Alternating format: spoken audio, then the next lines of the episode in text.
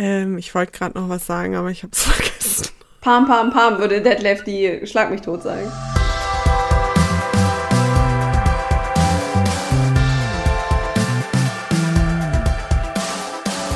Rose und Cremant, der Feminismus-Podcast. Cheers. Ist ja heute das letzte Mal, okay. Die aller, allerletzte Folge für diese Staffel Rose und Cremant. Wir dürfen nicht so traurig einsteigen. Die allerletzte Folge für diese Staffel. Ist besser? Antifeministen gefällt das. Friedrich Merz hat das geliked. Friedrich Merz hat auch schon äh, relativ lange nichts von sich gegeben. Man möchte fast sagen, keine Scheiße geredet. Nee, aber ich glaube, es gibt Parteien, da übernehmen das andere einfach mit. Das ist so eine Art Solidaritätsgemeinschaft. Kollektiv. Genau. Ja.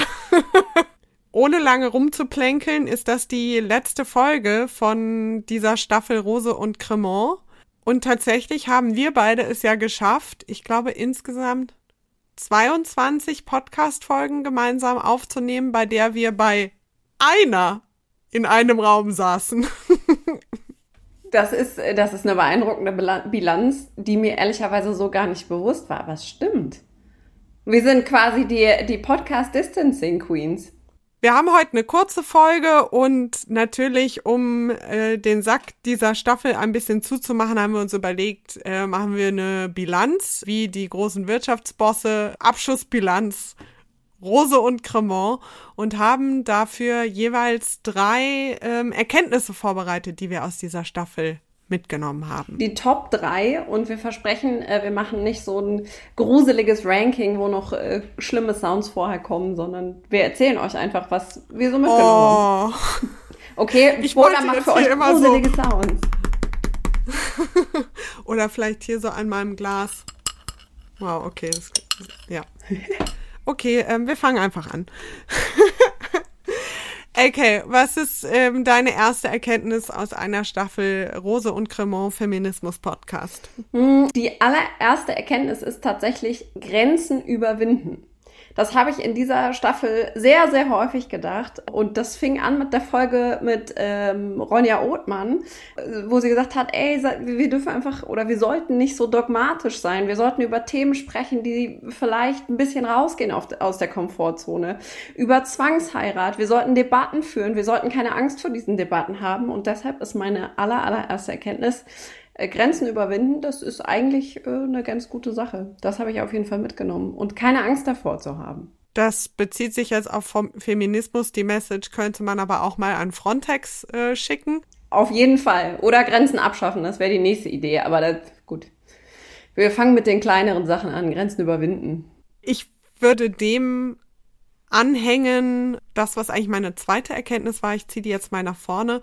Und zwar ist mir mal wieder und sehr rapide klar geworden, dass wir das klingt jetzt vielleicht ein bisschen simpel und banal, aber dass wir zulassen sollten, dass sich Haltungen entwickeln und verändern.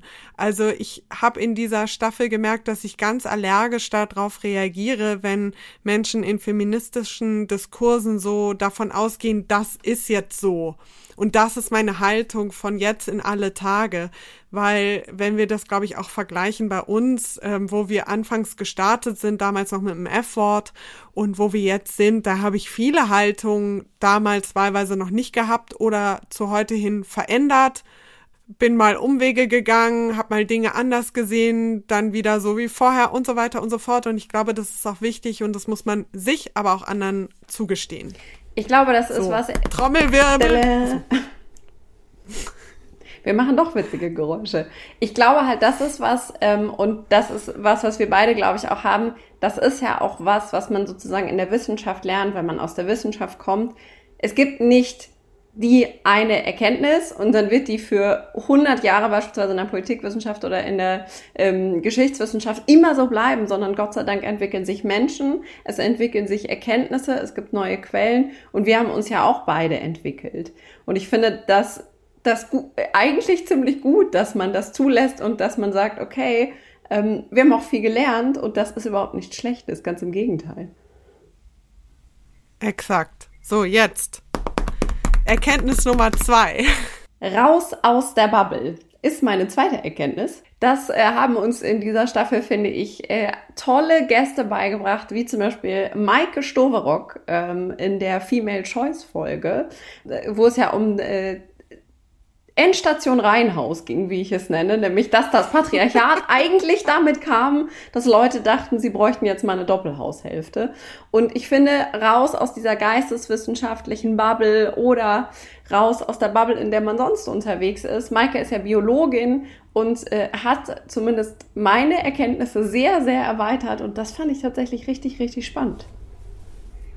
Das geht mir genauso und äh, wir haben durchaus auch Kritik für diese Folge bekommen, die super war, weil sie sich auf inhaltlicher Ebene eingelassen hat. Die könnt ihr super in den Kommentaren auf YouTube unter der Folge nachlesen. Das würde ich mal noch sozusagen ähm, als ergänzende ähm, Gedankenanstöße hier empfehlen. Da wären wir wieder bei dem entwickelt eure Haltung weiter und so weiter und so fort. Meine zweite Erkenntnis ist, lasst uns aufhören mit der Idealisierung von, ich setze es in Anführungszeichen, Ikonen. Wir haben ja während dieser Staffel auch den ein oder anderen feministischen Streit beobachten dürfen. Ähm, als erstes fällt mir da, natürlich ein die Causa Margarete Stokowski versus Mirna Funk. Man könnte auch sagen, wie sich Margarete Stokowski in plumpem Antisemitismus vergaloppierte und Mirna Funk darüber herzlich lachte. Natürlich gibt es irgendwie immer Frauen, äh, mit denen man sich mehr oder weniger identifiziert und die einen irgendwie inspirieren und so weiter und so fort. Wir sind aber alle nur Menschen, wir kochen alle nur mit Wasser und ähm, weder ich möchte, dass das jemand mit mir macht, noch finde ich es angebracht, wenn das ähm, bei anderen Frauen zu sehr passiert, dass sie so auf Händen getragen werden und alles, was sie sagen, wird als per se erstmal legitim angesehen. Und gleichzeitig finde ich, was man auch daraus mitnehmen kann, ist dieses zu sehr glorifizieren, finde ich immer ein bisschen genau. gruselig. Genau. Aber ich finde genauso gruselig, wie schnell mit großen Stücken Dreck geworfen wird. Äh, und ja. das ist was, äh, das löst bei mir ganz, ganz großes Unwohlsein aus. Ähm, das wusste ich auch schon vorher, aber das habe ich auch im Laufe dieser Staffel und in der Heftigkeit mancher Reaktionen nochmal gemerkt. Ja, vielleicht kann man es zusammenfassen als einfach mal eine Runde runterkochen und nicht immer alles glauben, was man denkt oder liest. Pola, was ist deine dritte Erkenntnis? Meine dritte Erkenntnis ist, mal wieder, dass es unter Frauen sehr hart abgestraft wird, wenn eine aus der Reihe tanzt und sich nicht an wie auch immer definierte Konventionen äh, hält. Das kenne ich natürlich sehr, sehr gut aus der katholischen Mädchenschule, die ich ja neun Jahre lang äh, durchaus auch mit Freude besucht habe.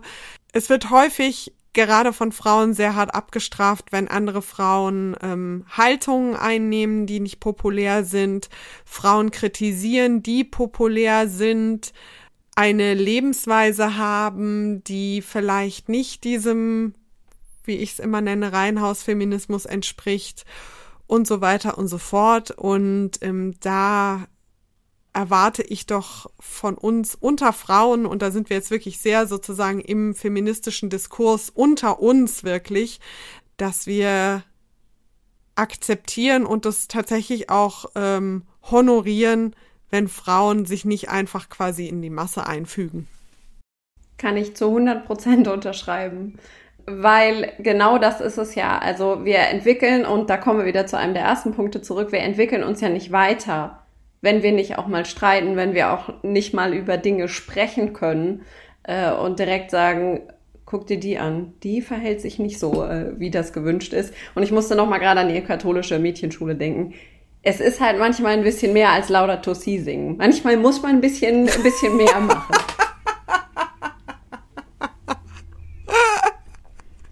Und Danke für diesen guten Morgen. Ja, mit meinem Highlight, danke für meine Arbeitsstelle. Da, da kickt der Kapitalismus richtig. Und dass man das schon als Kind singt, das ist wirklich richtig gruselig.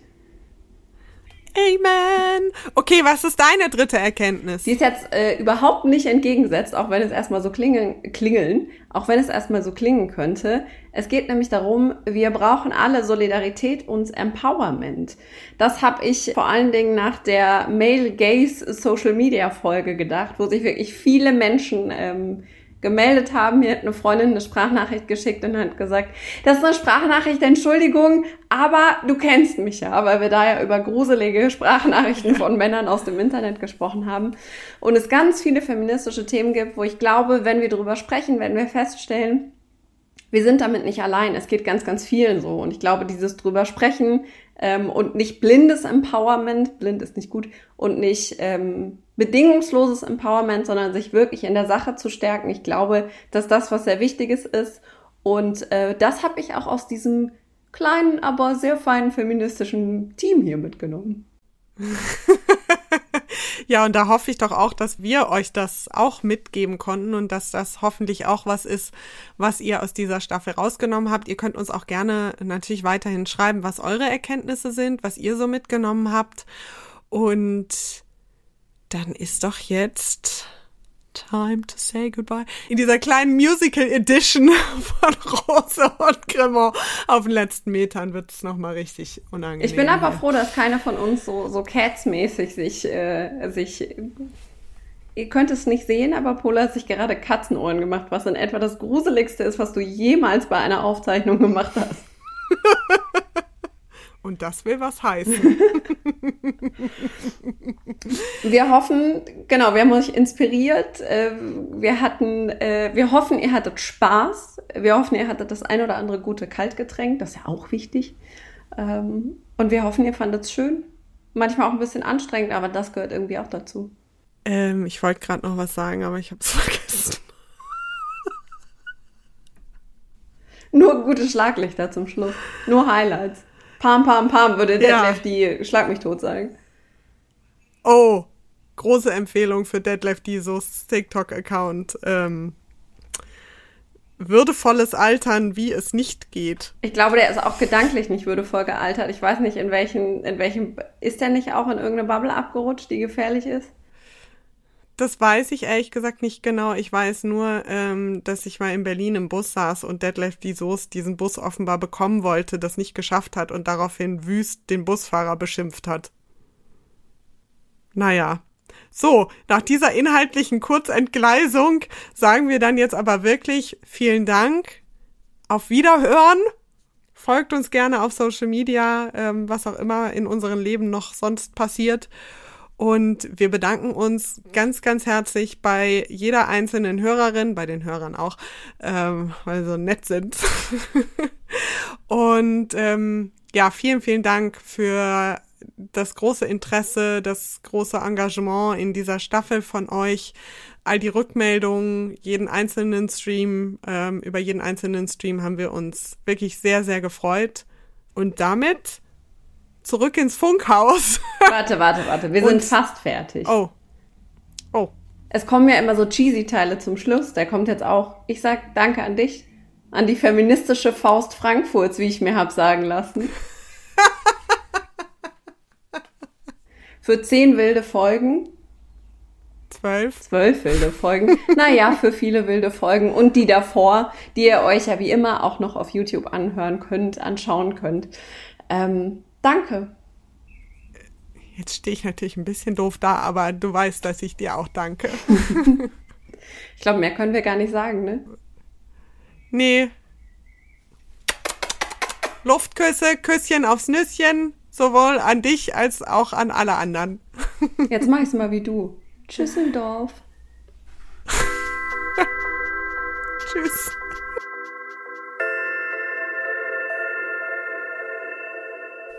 Das war Rose und Cremant, moderiert von Pola Sarah Natusius und Ann-Kathrin Rose. Erdacht und gemacht von der Innovations- und Digitalagentur IDA. Hä? Wer? Steht alles auf ida.me. Und jetzt noch Danke an die, die diesen Podcast möglich machen. Theresa Heilmann, Matthias Montag, Rebecca Pointke, Kai Niemann und Annemarie Leipe.